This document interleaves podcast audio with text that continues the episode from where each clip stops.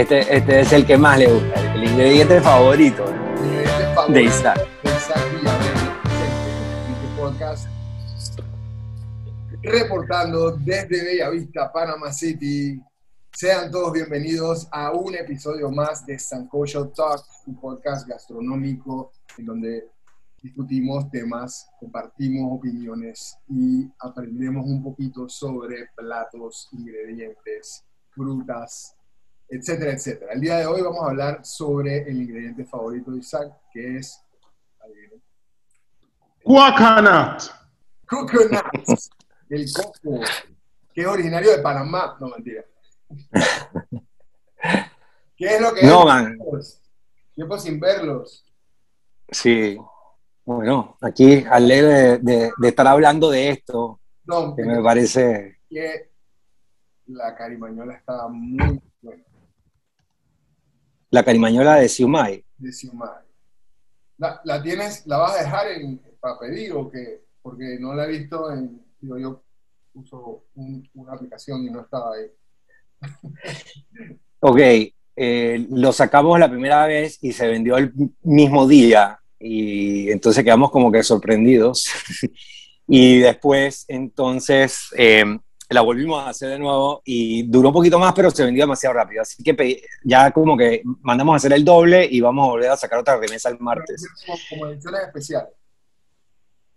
Sí, eh, pero la gente que se quedó sin ha como que seguido pidiendo la carimañola de Siumay con, con el Siumay de Lunfun, así que eh, eh, vamos a seguir haciendo, pues. Quedé, quedé, quedé pensando que como con esa versión de la carimañola me atrevería a hacer como una salsa con soya, con so- eh, fish sauce, un poquito de sriracha y como que le, le echaba un poquito hacia la carimañola adentro. Si con la normal, la carimañola normal también funcionaría. Eso sí, no, no sé. No, pero la- no sé. La- el condimento de la, car- del- de la carimañola normal es muy diferente. ¿no? Es que cuando se Sí. mezclaba esa, ese- esa, esa salsa con, el, con la misma masa, era una arena maravillosa. Sea, con la masa. Sí, lo pensé, pero como la presentación ahorita mismo es como que ya te las vendemos prehechas, Sí. estaba difícil como que poner una salsa. Pero digamos en el restaurante sí, quería irme con una salsa así, exactamente como tú dices, como que con un... En vez de sriracha, como que usar un polvito de ajichombo, pero darle soya, pues como para darle ese toque asiático también. Sí. Ah, perfecto, te felicito, estaba increíble. Eh, esa no tenía coco. No, pero bueno, ya que estamos en, en tema, quería hablar de, queríamos hablar de coco realmente porque además de que es un ingrediente súper eh, tropical relacionado a toda nuestra cultura, sobre todo caribeña, curiosamente, eh, y tiene una historia que es súper, súper interesante. Entonces, eh, digo, antes de, de entrar en el tema de los platos que preparamos en Panamá con el coco y cómo lo consumimos, quería como que echar más o menos el cuento de cómo llegó el coco aquí y por qué la historia es tan interesante. Entonces, eh, como yo les decía a ustedes antes de, de- de grabar, ¿no? imagínense eh, que eh, por primera vez Cristóbal Colón venía en su barco y, y vieron por primera vez las costas de las islas del Caribe. A ese mar idílico, turquesa, hermoso, las arenas blancas, y no había ni una sola palma de coco, ni un coco. O sea, n- Una selva densa y, y no habían palmas.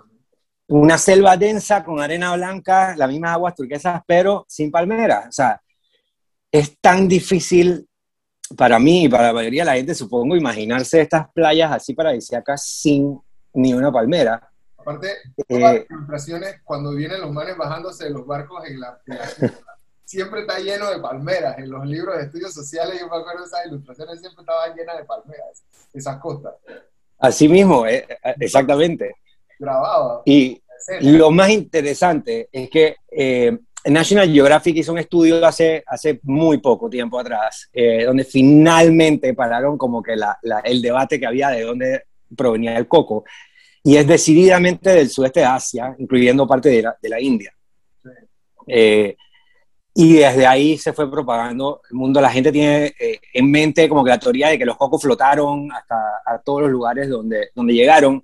Y realmente, aunque eso, aunque eso sí ocurre, eh, y el coco está casi que diseñado para eso, pero todos esos viajes tan lejanos fueron traídos por personas que reconocían en el coco esa habilidad de tener alimento durante el viaje, eh, ya les sabían sacar provecho, y cada vez que estas culturas se movían hacia otro lado, se llevaban el coco con ellas. Entonces también, así ellos fueron como que diseminando esto por toda Asia y eventualmente el mundo, y de una isla a otra, sí, pues los cocos estos navegaban y llegaban automáticamente y plantaban raíz. Pero en América... ¿Qué los españoles cómo usaban el coco? O sea, lo usaban para tomarse el agua, lo usaban para cocinar, no sé. Sí, bueno, cuando ellos lo trajeron ya acá era porque tenían experiencia de haber visto ya en, en Por, por África y, y, otras culturas como habían utilizado estas culturas el coco, la, la misma, eh, sobre todo, más que el alimento aún, sino la misma palmera para construir botes, el, el afrecho del, del coco, eh, eh, todo, lo usaban como combustible, aprovechaban muchísimo como material de construcción los indígenas. Entonces, ellos también adoptaron muchas de estas cosas, de, esta, de este material para hacer diferentes cosas, también vasos, y, etcétera, etcétera, ¿no? Eh, obviamente, pues se reconocieron la utilidad del, alimento y también lo empezaron a plantar en el Caribe. Pero no había cocos en el Caribe cuando ellos llegaron. Esto vino después. El primer reporte de los españoles de haber visto una, una palma de coco en todo el continente americano fue, de hecho, en Panamá, en la costa pacífica, navegando hacia el norte, pasando por lo que hoy es Chiriquí, eh, llegando a Punta Burica. Entonces, esta es la única descripción de haber visto las palmeras. Y esto fue eh, en 1514, básicamente. O sea, ya habían descubierto el Mar del Sur, habían cruzado Panamá, no habían visto una sola palmera, se montaron en el barco. desde el Caribe hasta el Pacífico y, toda esa área no había palmeras. Hasta o sea, si alguien vio una palmera no está escrito, pues no, yo no tengo manera de saberlo hoy, pero el primer reporte y que a través de, de varios artículos que pude ver también, eh, se fue citada la misma eh, eh, cita de la visualización de la palma de coco por esta persona, por Gonzalo Fernández Oviedo y Valdés, en donde él también habla de que en Panamá los indígenas utilizaban la fibra de coco para hacer diferentes cosas. No, no entran muy en detalle de lo que hacían, pero menciona a Panamá y a los indígenas panameños. Entonces, en México sabemos, nos consta que por lo menos en la mayoría de la costa pacífica mexicana, en ese tiempo tampoco habían palmas, porque hay un registro, eh, ya por, ahí por 1540, por ahí cerca, eh, cuando Hernán Cortés manda a buscar unos cocos a Panamá para sembrarlos en la costa mexicana.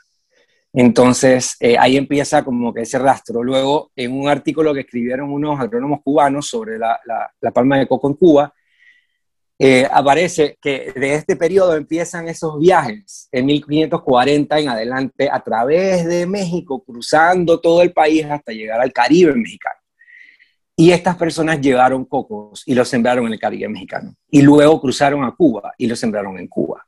Entonces, los, los cocos de Cuba venían originalmente de Panamá que pasaron por México, correcto. Cruzaron el continente hasta llegar a Cuba.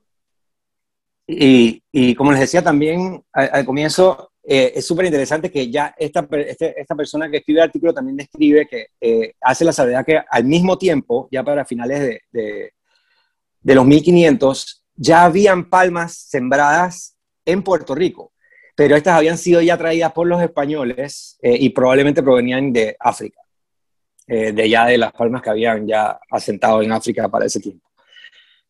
Eh, así que sí, súper, súper interesante cómo eso llegó acá. Una, pregunta, señor historiador.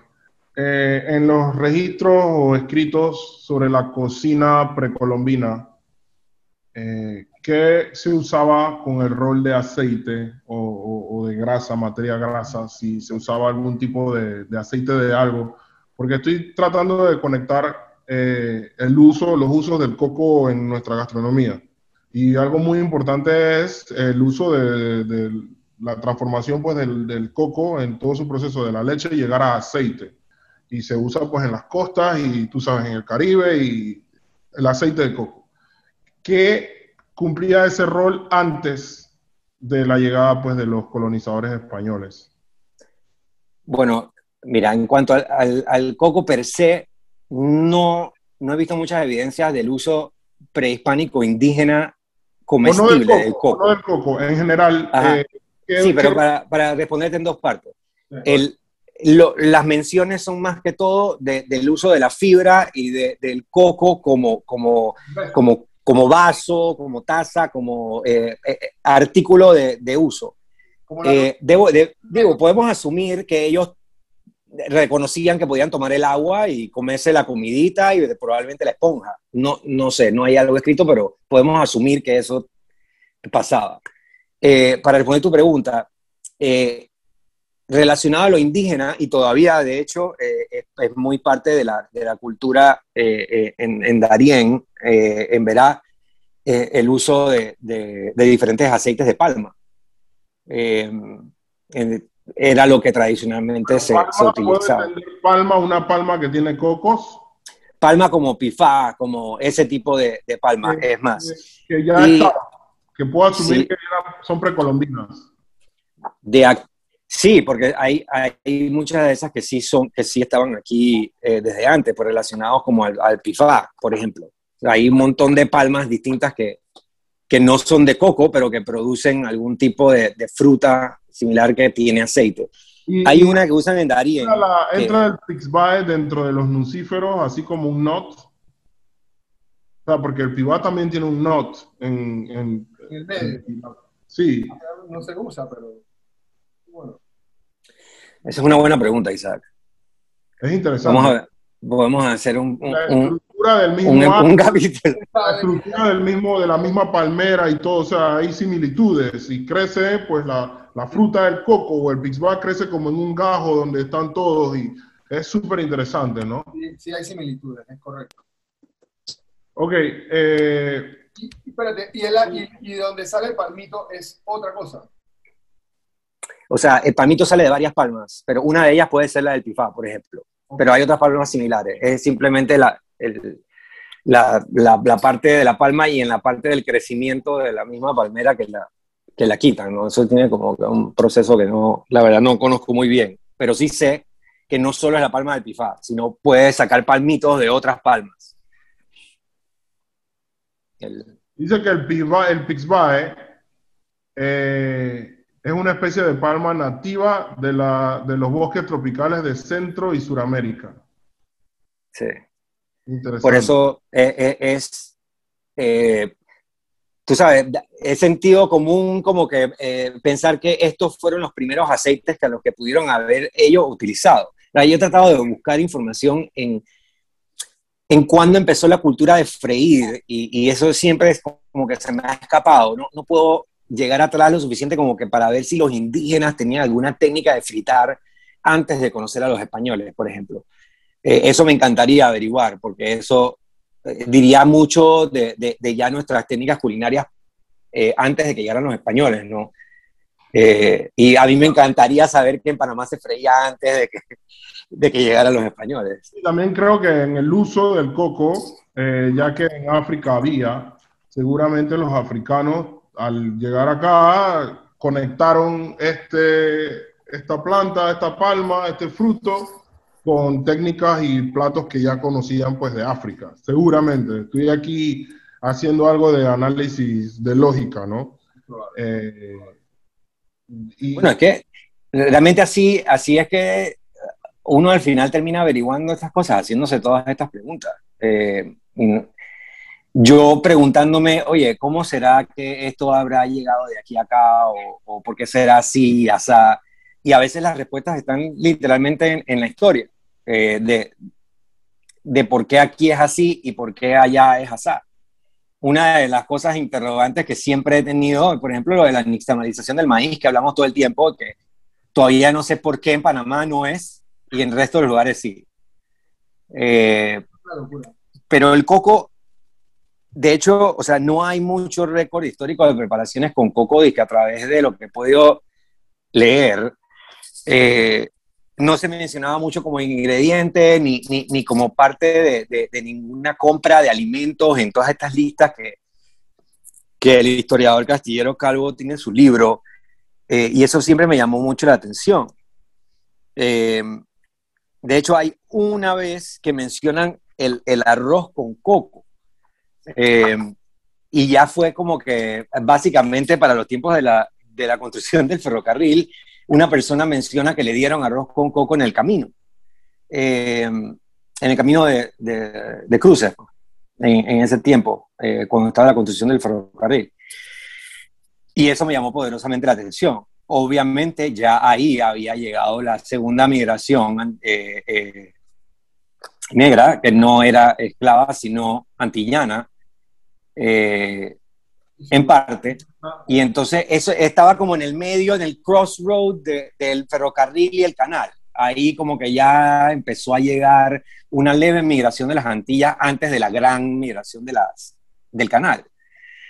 Así que no, no, no sé si es un legado de eh, la negritud esclava, o sea, que, que, que llegó al istmo antes y que simplemente, exacto, africana, o de la segunda vuelta.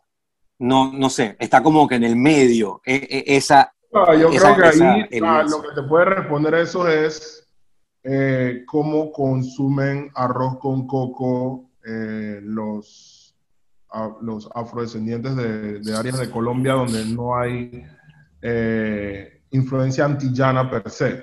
¿Me explico?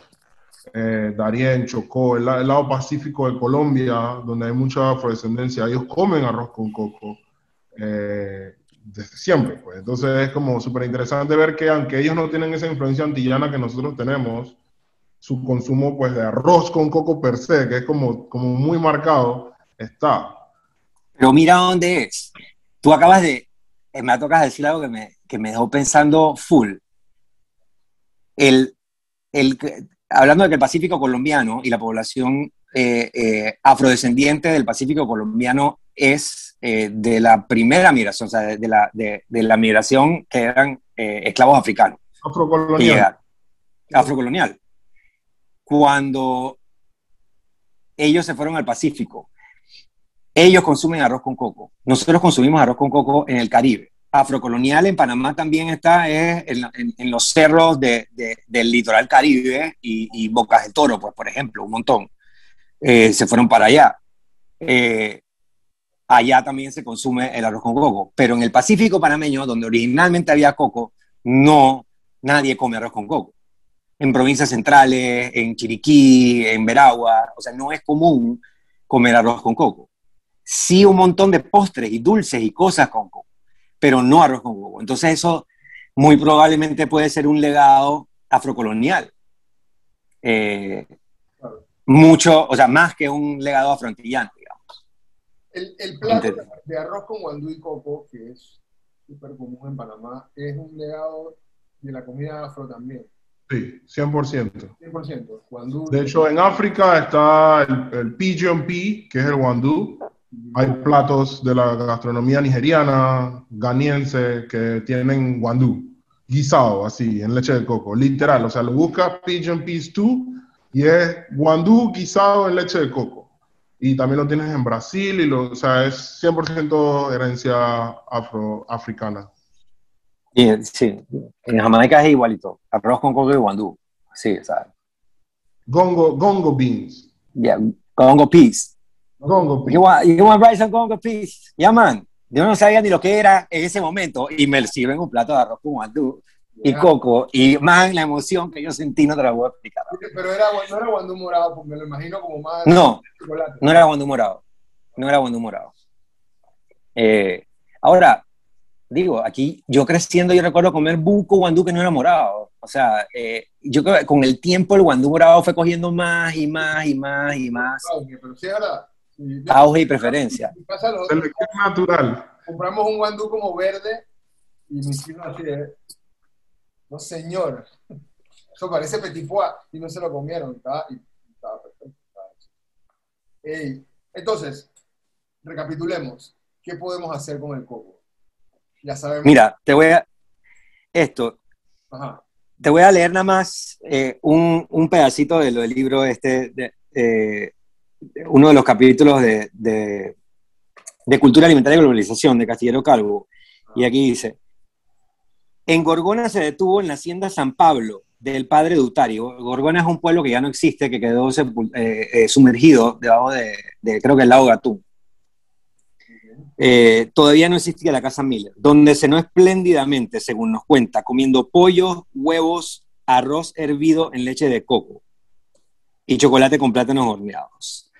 Esa es la primera vez en todo este libro de 700 como 400, 500 páginas que mencionan el arroz con coco. Eh, y eso también me pareció súper interesante. ¿En la casa qué lo comió? No, eh, él hace la acotación de que todavía no existía la casa Miller. Ah, ya. Eh, en la hacienda San Pablo se llamaba. Un, un lugar en el pueblo. A lo largo de que va pasando el tiempo, eh, la gente se va como identificando con, con, recetas y con sabores, porque, por lo menos la iguana, que no debemos de, consumirla, pero popularmente eh, sabemos que se consume en nuestro país, se ha consumido, y bueno, ya estamos en la conservación y todo, pero iguana se comía con leche de coco, o sea, quizás en leche de coco. Eh, y es, y es algo que, que también eh, cuando vas a Bocas del Toro y las abuelas te mencionan cuando consumían tortuga, la tortuga también la guisaban en leche de coco. Y es como, si tenemos que mencionar pues un ingrediente, en este caso que, que represente, ya ni siquiera solo esta generación, sino cómo se vienen consumiendo proteínas y guarniciones y postres desde, desde hace 300 años en nuestro país me atrevería a decir que el coco es, es un pilar ¿no? de, de, esos. En cuanto a lo ensalado, y creo que también eh, tenemos que tocar un poco el tema de la diferencia entre un coco, una pipa, un cocote, un pipote. Es súper interesante esa parte. Eh, a mí me cuesta mucho entenderlo y busco imágenes y trato de entender un poco, porque tengo que explicarlo luego a la gente que viene por lo menos a la tapa del coco, que quieren tomarse un agua de pipa y le tengo que explicar que, cuál es la diferencia entre un agua de pipo y un agua de coco y, que hay diferencias, ¿eh? ¿eh? y que también tiene que ver con las diferentes especies que hay. Eh, no todos los cocos son pipas y no todas las pipas son cocos, o sea, son, son diferentes, you ¿Y cómo tú explicarías la diferencia entre el agua de pipa y el agua de coco? O sea, de salida hay un coco que nunca va, nunca va a llegar a ser pipa. You Hay un coco que desde que está en la palmera tú ves que es, es it's hard on the outside. Me explico. Versus tiene como lo que está ahora en mi, imagen, esta eh, puede llegar a ser coco, pero eh, ella pasa por un proceso de maduración y de secado y dependiendo en qué momento tú la agarras y tiene un agua adentro muy interesante eh, y hay una más grande que es verde, y, y ¿sabes? son diferentes especies dentro de ese mundo de las palmeras, ¿no? Eh, yo trabajaba en un restaurante en, que queda cerca de Trapiche de Argentina, en el Caribe, y el Caribe eh, fue uno de mis primeros trabajos, así fuera de mi familia, y la dueña siempre decía, yo quiero el coco de Colón, o sea, ve y compra en el mercado el coco de Colón, pero como, o sea, coco es coco, no, luego, luego fui aprendiendo pues que hay un coco más chico, o sea, ya, ya listo para consumir más chico, es chiquito, y hay unos cocos más grandes, pues. Entonces esta señora ya decía, la chef Maritza Ellis del, del restaurante del Caribe, que ese coco le daba mejor sabor a las comidas. Pues. Esa era su, su creencia al final. Eh, y ahora tienes a los chicos estos de Coco Jukebox que, que te lo pulen y te le ponen tu nombre y todo con láser a, al coco pero en realidad ese es una pipa, ese no es un coco, porque es súper joven, carne joven. Ese, ese, no tiene el nivel de grasa que necesita un, un, coco para poder convertirlo en leche de coco. Ese no llega allí. Entonces, es súper interesante. Es otra consistencia. No es, el otra consistencia. Que es el que usa para la leche de coco. Correcto, correcto, correcto. Eh, a mí, y, y, digo, esa agua, la mayoría de las veces, entiendo también, Isa, corrígeme si me equivoco, el, agua de, de, coco muchas veces tampoco es utilizable porque ya está llegando a un punto de fermentación cuando ah, está... tienes razón, o sea, está un, a un nivel de rancio. Y, y, no es que te la puedes tomar como te tomas el agua de la pipita esta que está aquí en la imagen. Eh, tiene grasa, o sea, hay agua mezclada con grasa ahí, ya es coco, you know? Entonces eso es súper interesante, pues poder, tú, lo puedes, tú puedes esta pipa abrirla, eh, desmembrarla y de hecho vas a encontrar un nut, o sea, un coco que protege lo que está adentro, pero no necesariamente llega pues a los niveles que tú necesitas de coco, ¿no? Así que... Eh, Yo nunca he tenido la oportunidad y siempre me ha volado a la mente la, la, vez que me lo dijeron, que fue hace ya un tiempo, pero no hace tanto, de lo que tú mencionaste de la esponja, ¿no? Que la pipa, tengo entendido que una vez comienza como a crecer la mata, si tú la cortas ahí como una esponja, yo quiero saber cómo es esa esponja. Eso es, una, eso es algo macizo, eso es algo suave, eso es algo que tú puedes morder. Como yo nunca he tenido la, la oportunidad de tener una o probar una. y, y, y, es rica, no sé. con miel de caña es una delicia. ¿Por qué no es un plato nacional? ¿Por qué no sé? ¿Por qué no sé? Porque es complicado conseguirla en el punto preciso. Porque yo nunca la he visto. Y me o sea, tú... Suena increíble. Yo no sé exactamente, eh, eh, realmente, si conozco el punto exacto en cuando tú tienes que abrir el coco para sacar la esponja, pero tiene que, ser, tiene que haber sprouted, ¿me entiendes? Correcto, eso es lo que me han dicho. Que Tú ves que está sprouting, por ahí está el momento. ¿Qué, ¿qué hace la planta? La, la, planta por dentro, ok, tiene, tiene la, la, comida, que es lo que nosotros consumimos, y tiene, tiene el agua. E, eso es realmente eh, un self-contained, como que unidad de alimento para la planta que va a crecer. Entonces ella empieza a consumirse el agua y ese, ese coco que está dentro empieza a llenar el espacio donde estaba el agua y empieza como a transformarse en esta esponja que luego va a utilizar para echar las raíces. Pero antes de que todo eso pase, tú lo agarras y te lo comes. Eh, y en verdad, o sea, yo solamente lo he comido así, que, que me, lo han dado con miel y me lo he comido, yo nunca lo he sacado yo mismo. Eh, pero es una vaina como que una, una bonita sorpresa que muy poca gente conoce. Claro, sí, a mí, me, a mí me contaron, primero no me lo creía, y después me, me googleamos, no sé qué, me mostraron la vaina y yo decía, wow, esa vaina se ve increíble. ¿Por qué no hay un postre así con la bola así en el plato, con, no sé, cosas así? No sé. Creo que ya existe en Boca del Toro, Joseph lo está haciendo en receta sí. Michila. Ya, bueno. Sí, Sí, si tú quieres a, buscar a alguien haciendo cosas con todas estas vainas que a veces hablamos y que se ve un poco Joseph el, el man, definitivamente. Eh, Yo he visto su, su, su post de que, que, que, no hay manera de tener una constante materia prima de eso para hacer el postre o lo que sea que haga. Entonces, cuando hay, hay, pues. Llegaste y habías.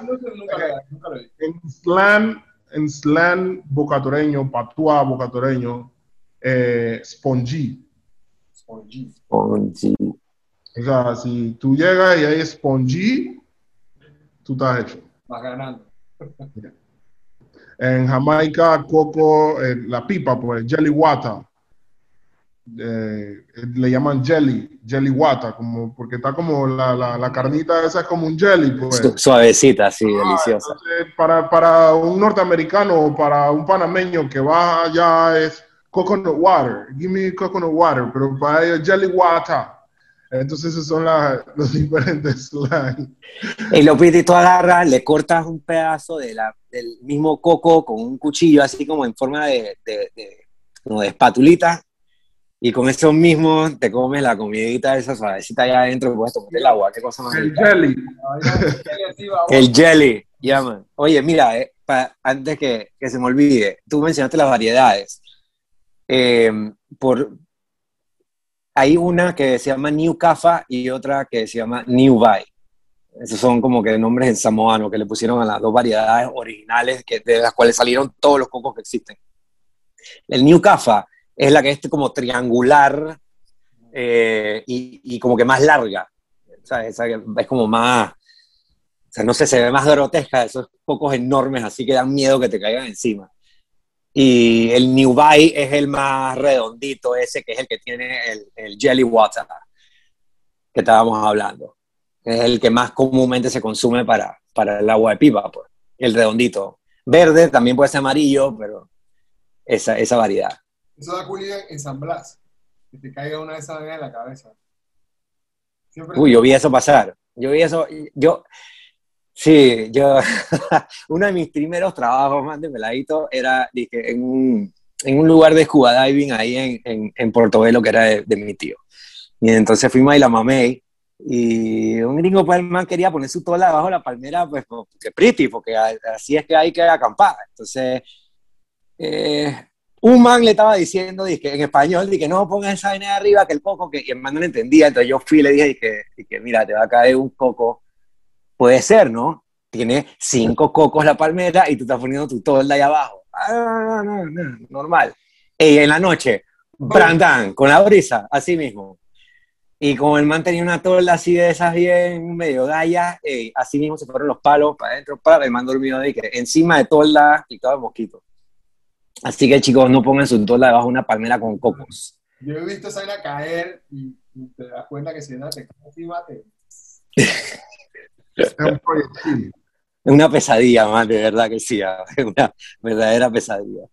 Si yo en el restaurante tengo un palo de mango y cuando esos mangos se caen, tengo que, tengo que ir a podar toda esa vaina para que no le caiga en el carro a alguien. Imagínate tener disque afuera de tu bar, tu restaurante. ¿Me escuchan bien? No. Ahí tienes como un feedback atrás, como que un, un delay, no, no es un delay, es como un... Cuando dices algo, como que se escucha una bulla atrás. ¿Y ahora? Mejor. Ya. Ok. Ya. Ok, no, mi, mi pregunta es, una vez en un, en un programa de esos, eh, eh, Masterchef o uno de esas vainas, no sé, cuando salía el chef Masoliver y ese clan, pusieron a la gente a hacer leche de coco y, y pude ver más o menos cómo era el proceso. Eh, pero aceite de coco no sé cómo, cómo funciona. Es, es un byproduct de la misma Sí. palmera, de la, de la fruta. Vamos, en, vamos con algo básico. Es un nut. Entonces tú puedes hacer eh, cold press extraction. O sea, tú puedes tomar el- la carne que está dentro del, del coco, lo blanco, Ujú. secarlo y pasar eso por una prensa. Y eso lo, lo va a presionar y vas a extraer de manera en frío, vas a extraer aceite. ¿Me Wow. sigues? Sí, sí, pero es de la misma fruta. De, de lo, de lo blanco del coco, la parte blanca, eso se seca, you, you dehydrate it para que el agua salga y lo que queda es el aceite y pues que no se va a evaporar y luego con una prensa vas a, a ponerle presión. Ya estoy entendiendo. Y, y la cantidad de coco que necesitas para un- una buena cantidad de aceite es una locura. Por eso es tan sea, caro. Es, es the highest quality of coconut oil. ¿Ok? Lo- eh, es muy brutal.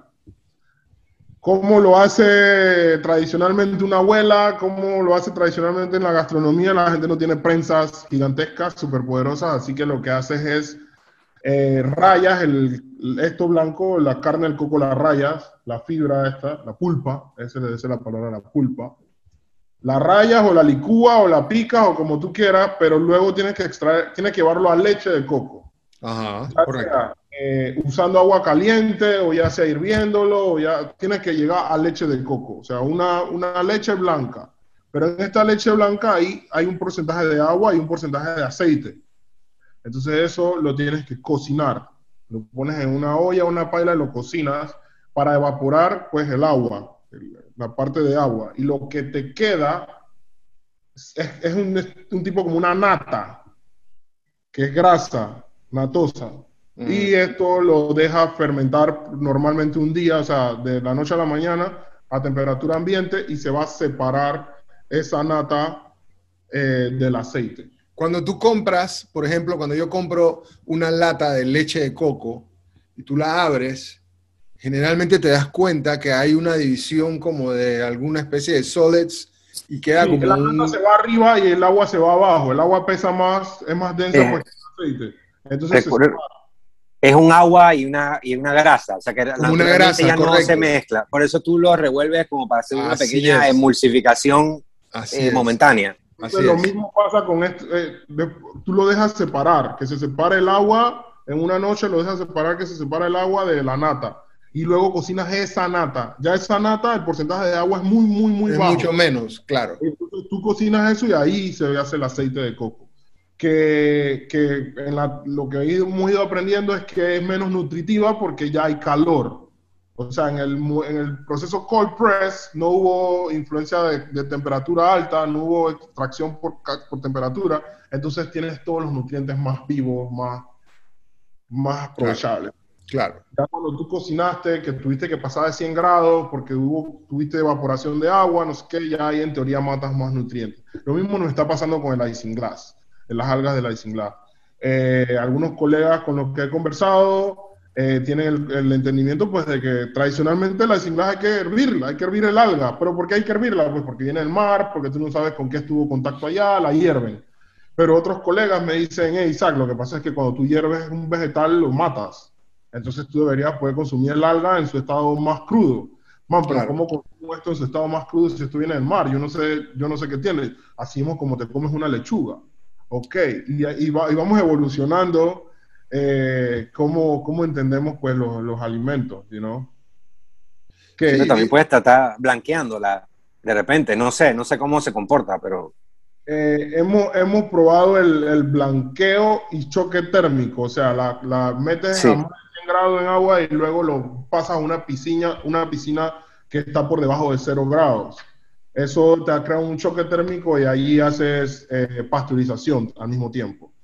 Entonces, ese, ese es parte de donde estamos en la investigación, pues, de, de qué hacer con el icing glass. La idea es llegar a un producto, un gel de icing glass que tú puedas tener en tu casa y puedas echárselo a tu sopa o a tu batido o a tu bebida o a lo que sea que tú estás haciendo, tú agarres dos cucharadas de ese gel y se lo eches. El punto es que, que no huele, no huele, o sea, huele a mar, huele, Claro. huele a mar. Y no todo el mundo va a estar cool con, con echarle algo que huele a mar. O sea, nosotros sí, pues, o sea, quizás nosotros entendemos que, man, esto es un alga, pero cuando la gente huele así, este, este, el, porque no Eh, es como cuando hueles la- el fish sauce, pero lo pruebas, es dos experiencias completamente diferentes. Así Hay es. gente que huele el fish sauce y dice, Dios mío, ¿cómo le vas a poner eso a mi comida? ¿Estás loco? Yo, "Ey, Si lo hueles, no te ver". lo comes. O sea, así es. Si lo hueles, no te lo comes. Pero hace una. Que sí, ese, ese fermentado, ese rotten, es una Sí. cosa. de- estamos ahí en ese, estamos ahí pues en ese debate. Y eh, steamed, Isaac. ¿Cómo? O sea, en vez de. O sea, porque, porque cuando uno hierve las- los vegetales y las cosas, pierde como que mucho en el agua, digamos. Pero si, si lo haces steamed, Eh, acuérdate que parte de la hervida de las abuelas es para sacarle. es para sacarle, para sacarle. Entonces, if you steam it, you- no, no le sacas, lo mantiene. Es como las patitas de cerdo en el sao. O sea, tú la hierves porque en realidad tú botas el agua y tú la hierves de nuevo y tú botas el agua. Y, o sea, Y tú, ta- y tú ves el agua y Tú tú ves el no agua. you, you don't want to steam it, you quieres hervir. Ya, ya. No, yo pensando en, pres- en preservar esas cualidades que tú decías, de repente usarla Es cruda. eh, yo imagino que Domingo en su mundo eh, trapiche y sus, y sus experimentos que él hace, porque es súper inventor. eh, él le, le- o sea, y a nosotros nos pasa en el mundo afro, o sea, queremos meter técnicas y procesos en ingredientes para llegar a productos y luego entendemos por qué lo han hecho de una manera y, cuáles sí se pueden modificar y, y es como, ahora mismo estamos, estamos en varias, estamos en la del rabito, por ejemplo. Eh, el rabito que compramos viene importado de eh, Canadá, eh, viene importado de Estados Unidos, viene importado de, de República Dominicana, o sea, lo compramos en un distribuidor y cuando tú lees el tanque de rabito salado, te dice Product of Canada, Product of Dominican Republic. Y en Panamá, ¿qué pasa? Que, o sea, ¿qué onda con el rabito panameño? Al parecer no hay suficientes cerdos o matanza de suficientes cerdos para abastecer el mercado panameño de rabito. Es, es- es lo que hemos encontrado en la investigación. Pero tú te imaginarás que luego compramos ese rabito y tenemos que sacarle la sal. O sea, tenemos que agarrarlo y hervirlo en agua y botar agua para que luego tú te lo puedas comer. Entonces, ¿qué tal si logramos un rabito más natural, o sea, más hecho por nosotros, desde el cerdo, desde el rabo fresco, panameño, local, lograr curar ese rabo y llevarlo a donde nosotros queramos, siento que va a ser un, un proceso súper interesante, pues. Te voy a poder dar un producto probablemente más, más natural eh, y que vamos a poder llevarlo a diferentes perfiles de sabor. O sea, de repente te voy a poder dar un rabito curado con sabor a X cosa que queramos. Eh, porque no tengo esa posibilidad con el que me viene importado, you know?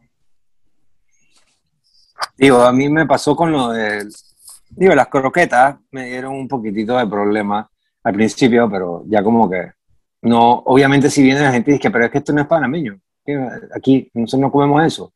Yo no, pero todo lo que está dentro y lo que sirvo al lado es panameño y es una manera como divertida de darte todas las cosas que ya tú sabes. Eh, y sí, sí me pasa, digo, yo en el trapiche, eh, lo que pasa es que los emparedados en Ojalá ya tienen muchísimo tiempo y ya son lo que son, pero de repente sacando eso hoy alguien me hubiera venido a decir algo de que eso no es tradicional, no, no puede estar diciendo eso porque siempre hay, siempre hay. Seguro. Es que viene, ¿no? Pero, pero bueno, uno sigue su trabajo y, y, y, y realmente siempre y cuando uno esté tratando de enaltecer la, la, gastronomía, de, de, de, hacerla crecer, la, eh, la gastronomía tradicional eh, y de respetar, de respetarla al hacerlo, yo, o sea, la gente tiene que poder entender que la gastronomía panameña también tiene todo el derecho de ser evolutiva y de ser eh, una gastronomía de clase mundial. Pero tú no vas a lograr eso diciendo que nada más tienes que vender el tamal de olla así o el arroz Claro. con pollo así. Pero yo aparte- lo hago así porque yo soy un restaurante de comida tradicional de la forma tradicional, pero uno Claro. tiene que poder No, decir, pero- gente, Lo que iba a decir, Hagan. aparte, esas, esa persona que te dice eso de la croqueta, man, tienes toda una lista de, de- de- de platos tradicionales, no, te- no la pidas. O sea, si, si, si tú estás cumpliendo con un listado amplio no, es que de no a platos pedir, tradicionales, no tú a tienes derecho a tener en, una, en la página de atrás un poco de vainas zafadas, ¿no? No lo van a pedir, les va a ofender. No, no sé si ahí Sí, no, por eso no entiendo, de vez, menú, pero al final, ya a mí, y con- lo digo con mucho respeto y humildad, pero simplemente no quiero tener ese tipo de conversaciones con la gente. O sea, no lo entiendes. O sea, lo digo con respeto y humildad, eh, no es que no me interesen los clientes. Ya saben. Pero, pero hay gente que está metida en una guía. Eh, I'm not interested. Pero es que Bueno. si, si, Estoy si, si Domingo... hacer- estoy pensando cómo hacer un rabito de mejor calidad para nuestra salud, man. Todo mi freaking familia se muere de diabetes y de, y de presión alta y hipertensión y todo. Y está relacionado a la alimentación. Y está relacionado a que comemos bacalao salado, comemos rabito salado, comemos, o sea, todo está salado. Entonces, ¿qué tal si comenzamos a pensar en, en nuestros mismos productos? Man, rabito lo amamos. Pero, ¿qué tal si hay esto, pero de una mejor calidad? Para nosotros mismos y, y es a donde estamos, ¿no? Entonces la gente viene con sus guías y es como, you know what, man, apaga y vámonos. Porque- Bueno, el, el aceite de coco, el aceite de coco, eh, sin mentirte, es el insumo más caro de todo mi restaurante.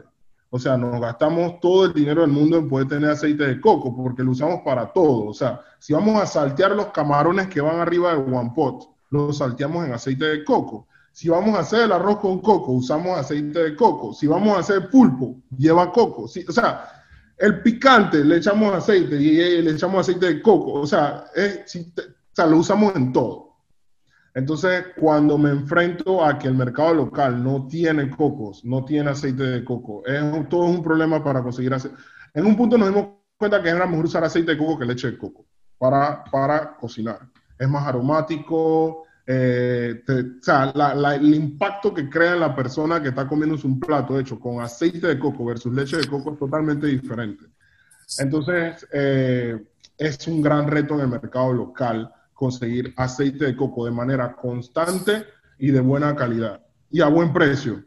Eh, el mejor lugar ahora mismo para conseguir aceite de coco, y tengo que hacer el mention, es eh, Bocas del Toro, una, en la comarca, un- una cooperativa que hay de mujeres indígenas de la comarca que hacen aceite de coco de manera tradicional y lo mandan para el resto del país.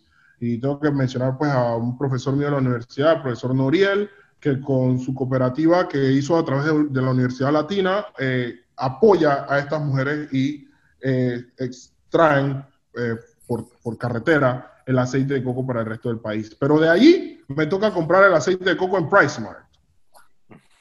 Me explico, es como el importado, cold press, super caro. La locura. Bla, bla, bla, bla, bla, bla, pero, pero siempre hay. Me explico. Entonces, eh, y cuando le pregunto al profesor, profesor, ¿y cuántos cocos necesita para sacar un galón de aceite de coco? ¿Cuánto? Estamos hablando de que 40 cocos.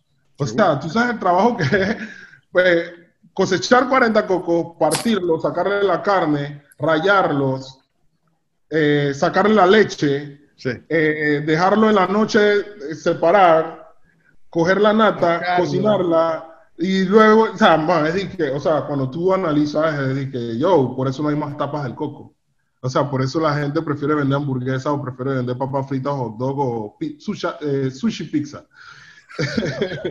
Hoy teníamos un debate con el sushi pizza en el condominio. Entonces, me explico, es, que no es fácil, pues. para responderte algo del comienzo, además que encontré algo que tú quieras saber, Isaac, en cuanto a los aceites. El aceite que usaban era de la trupa, en Darien, en Verá. Eh, y es también una palma, eh, así que parecía como la de pifa, pero sin, sin espinas. Eh, y utilizaban la, el fruto de esta palma para hacer aceite. Eh, y supuestamente, bueno, según Charlie Collins explica que no se debe utilizar ya porque está sumamente, eh, o sea, en peligro, pues, por sobreutilización y que es realmente parte de la subsistencia de, de, los emberá y es uno de los principales alimentos del saíno. Eh, poco el saíno wild que todavía queda por allá por, por Darien, ¿no? Pero sí es un legado indígena y aparentemente ellos llevan mucho tiempo de usar este aceite de trupa. Trupa, nunca había escuchado. Trupa, sí. Primera vez que escucho la trupa. Sí, eh, creo que Mario, eh, en un tiempo, él estuvo trabajando de alguna forma con ese, con ese producto hace, hace tiempo cuando empezó a ir a Darien y, es, y esas vainas con lo del arroz, los diferentes arroces y esto. Fue la primera vez que lo escuché mencionar eh, y luego Charlie Collins habla de él en su libro Touch, en el primero. Eh, y menciona todo, todo sobre, la, sobre lo que significa la, la para los Emberá y, y, y, pues su posición en la ecología del, del Darién. Si no me equivoco, en ese libro también te muestran la, la esponja de coco. Creo que sí, sí, también hay una buena foto, de, de, la esponja de coco. ¿eh? Del spongy. Del spongy. Ey, en verdad, tú, eh, Roberto, que que pasaste muchísimo tiempo en provincias centrales, eh, eh, eh, tu infancia y eso, coco. Cocada. cocada, ¿verdad? ¿Cómo era la cocada más común que tú veías? ¿La pintada de rojo? No, creo que, creo que acá era como más como, más como melosa, como más... Con miel, ¿verdad? Como con miel de caña, como más chocolate, más, más pegajosa, sí. Esa de la, esas cocadas que son en, de forma de, son como más de cocleo. Yo, en mi cabeza son como de chiriquí también, ¿no? Que son como, estas, estas son como deformes. se llama guisara. Es casi como una melcocha. Es guisara. Guisara. Guisara, eso, eso se llama guisara en Jamaica. ¿Qué? ¿Cuál? Fíjate que nunca lo vi, mira. Ok, te lo voy a buscar, chequea. Eso nunca lo vi. o sea, como que en Panamá tenemos dos versiones de cocada. Tenemos una que, que es dispersa. Tres. Ok. Bueno, voy a decir la que yo conozco. Una que es como dispersa, pues que, que tú te puedes comer con una cuchara. Puedes meterle una cuchara y comerte una, una cucharada de cocada. Y está, y está la, que, la que está como sobre una base de harina, como una tarta, y entonces está metida allá adentro. ¿Me siguen? Una base de harina. Nunca he visto esa. Imagínate un, un pie, una tartaleta. Ajá. Pero bien eh, eh, rústica y, la cocada está metida sobre eso. ¿No le suena? Isaac, yo nunca he visto eso. Ok, ok. Ya lo voy a buscar y lo voy a poner ahí en mi imagen. Sí, no, yo creo, a mí me da la impresión de que las cocadas acá, en la bolsa, entraron como de alguna forma, ¿no? Con una bola o un, no sé, alguna forma, pero como que allá adentro se iban mezclando y parece, parece como una cosa que tú puedes sacar así. pedazos. Ok, mira, hay la de provincias centrales, usualmente es con miel de caña. Sí, es que Entonces, ajá. como, como caramelada, Ajá. pero de Ahí miel de hay, caña.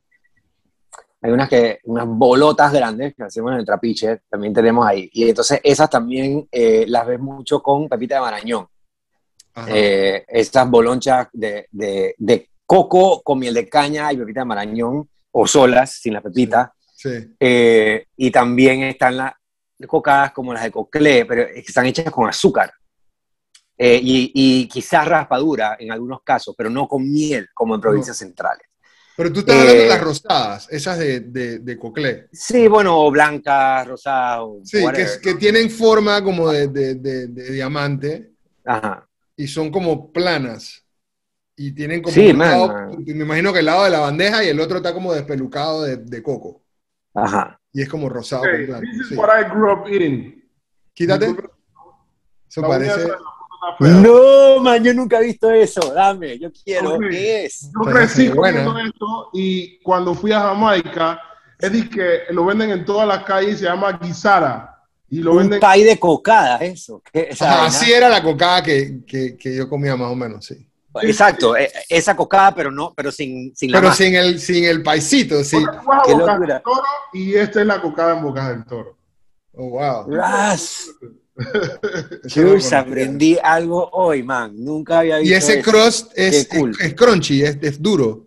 Es, Es duro pie. en algún punto, pero después se pone como soggy. O sea, como que no hay una técnica para mantenerse. Es algo bien rú- rústico, pues bien de, de calle. Y Es que después el día que lo hacen está así, pero ya de al rato, en la Exacto. de bocas del toro.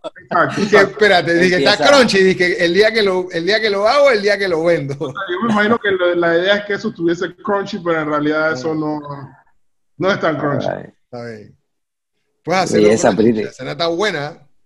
Plato para la tapa del coco. Ahí le mandé en el grupo el, la, la, la- sale en Wikipedia, imagínate, la guisara.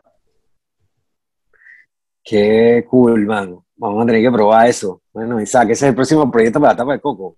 Guisara, flavor guis- Eh, hay otra, hay otra que, que rayan coco Ajá. eh, y, y creo que es más colombiana.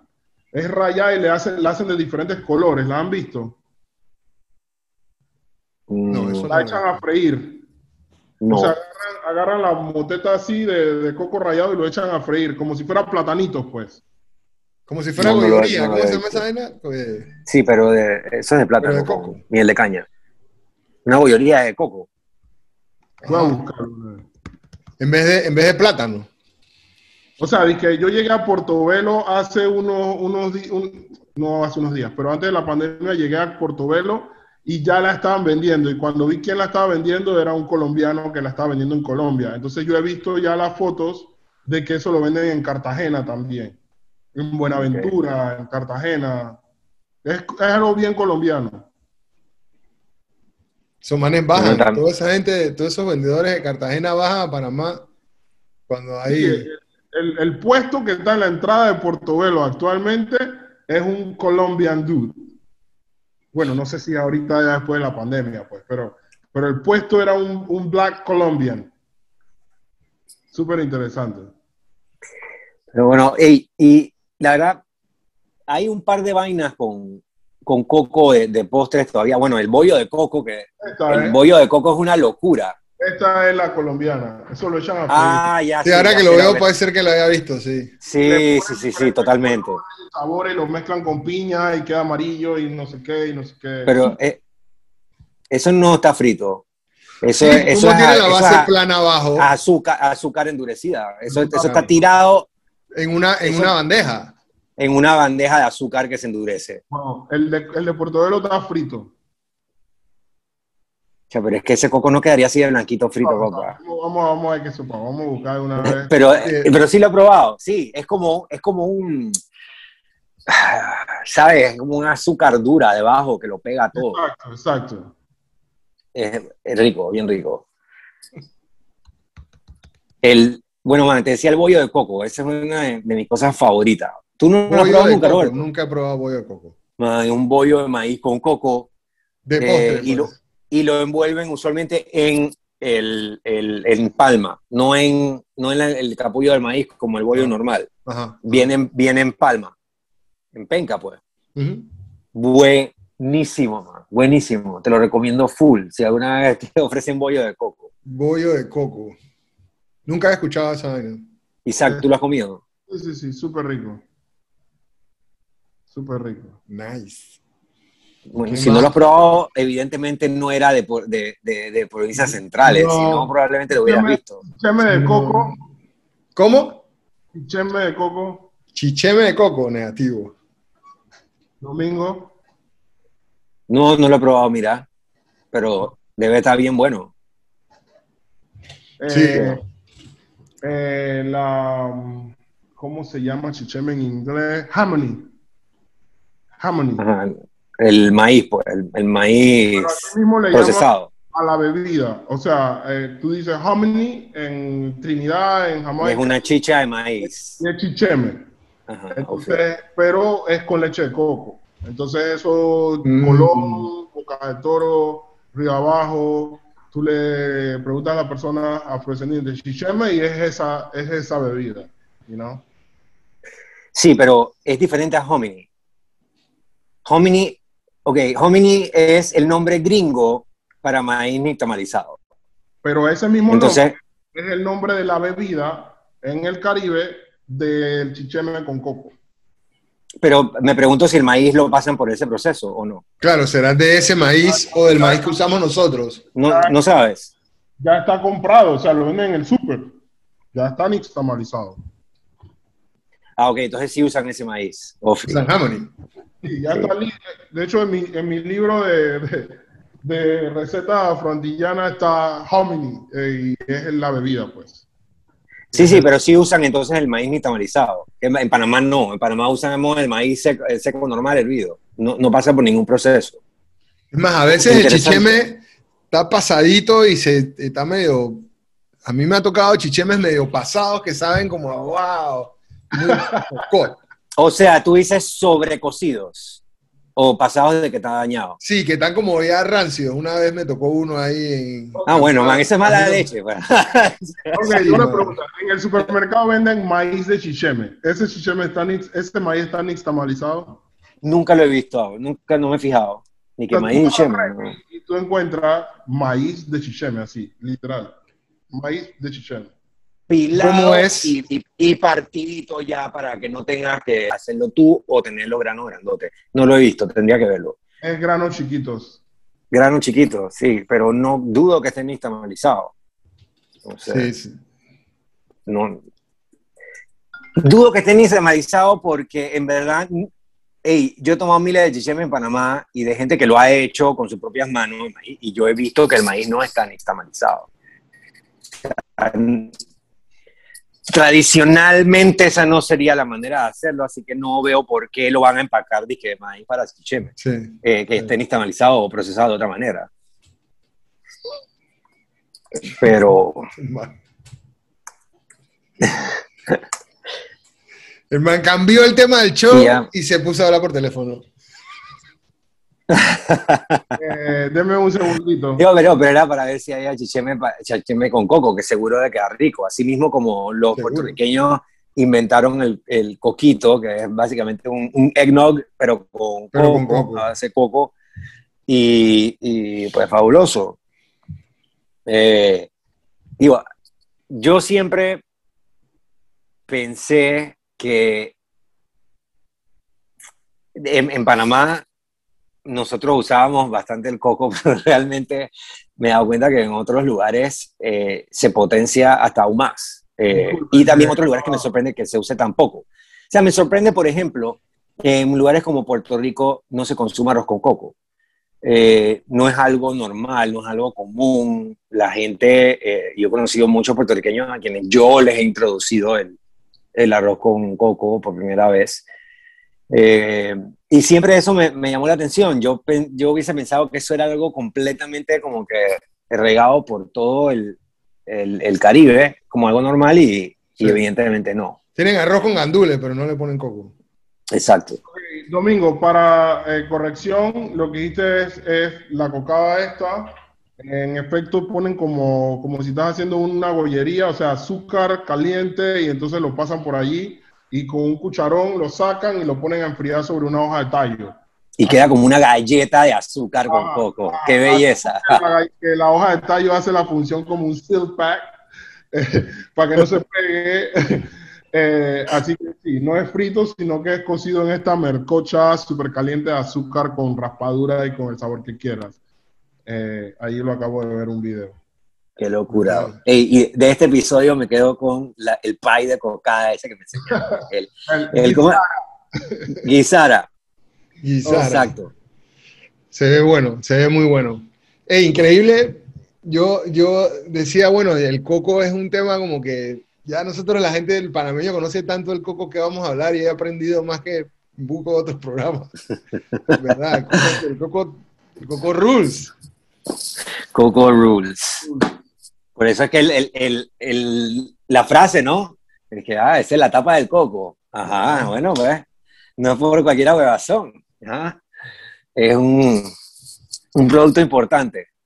Eh, también hay, hay algo súper interesante en los cócteles en el, en- que se ha identificado como cócteles caribeños, pues, porque usan un to- mojito de coco, eh, lime, and, lime and juice, eh, Piña colada. colada, papá. La piña colada. and coconut, eh, usan un producto que es crema de coco, o sea, es la leche de coco luego llevada a otro punto para que te pueda servir, como una leche condensada pero de coco, pues Mm. eh, básicamente lo que es la crema de coco. Tiene un nivel de azúcar más alto, está más estabilizado, o sea que no se va a separar grasa de la otra materia. Es un producto más, más, más refinado. Eh, y que es súper importante en coctelería, o sea, las cremas de coco, porque, porque todas estas bebidas que acabamos de mencionar, pues lo llevan. No es leche de coco per se, o sea, leche de coco eh, recién extraída o leche de coco la que usamos para cocinar no es la misma que se, que se debe usar en los cócteles y bebidas eh, por su misma contextura física y su composición. Pues. Hay que estar vivo cuando coges la lata, tienes que leer bien y no.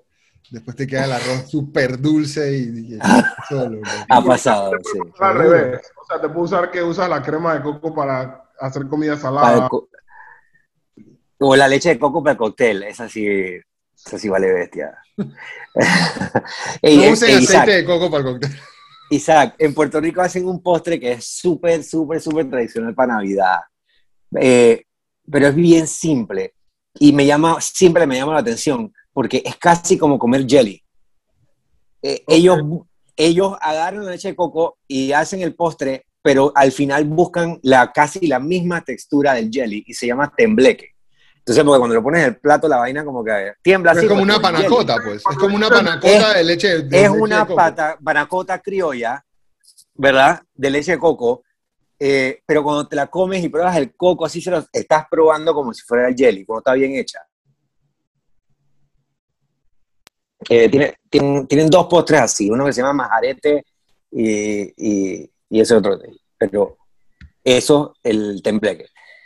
Eh, y todos los años para Navidad los hacen y siempre me llama la atención. Es algo tan simple, pero que es nada más como que para que disfrutes el sabor del coco.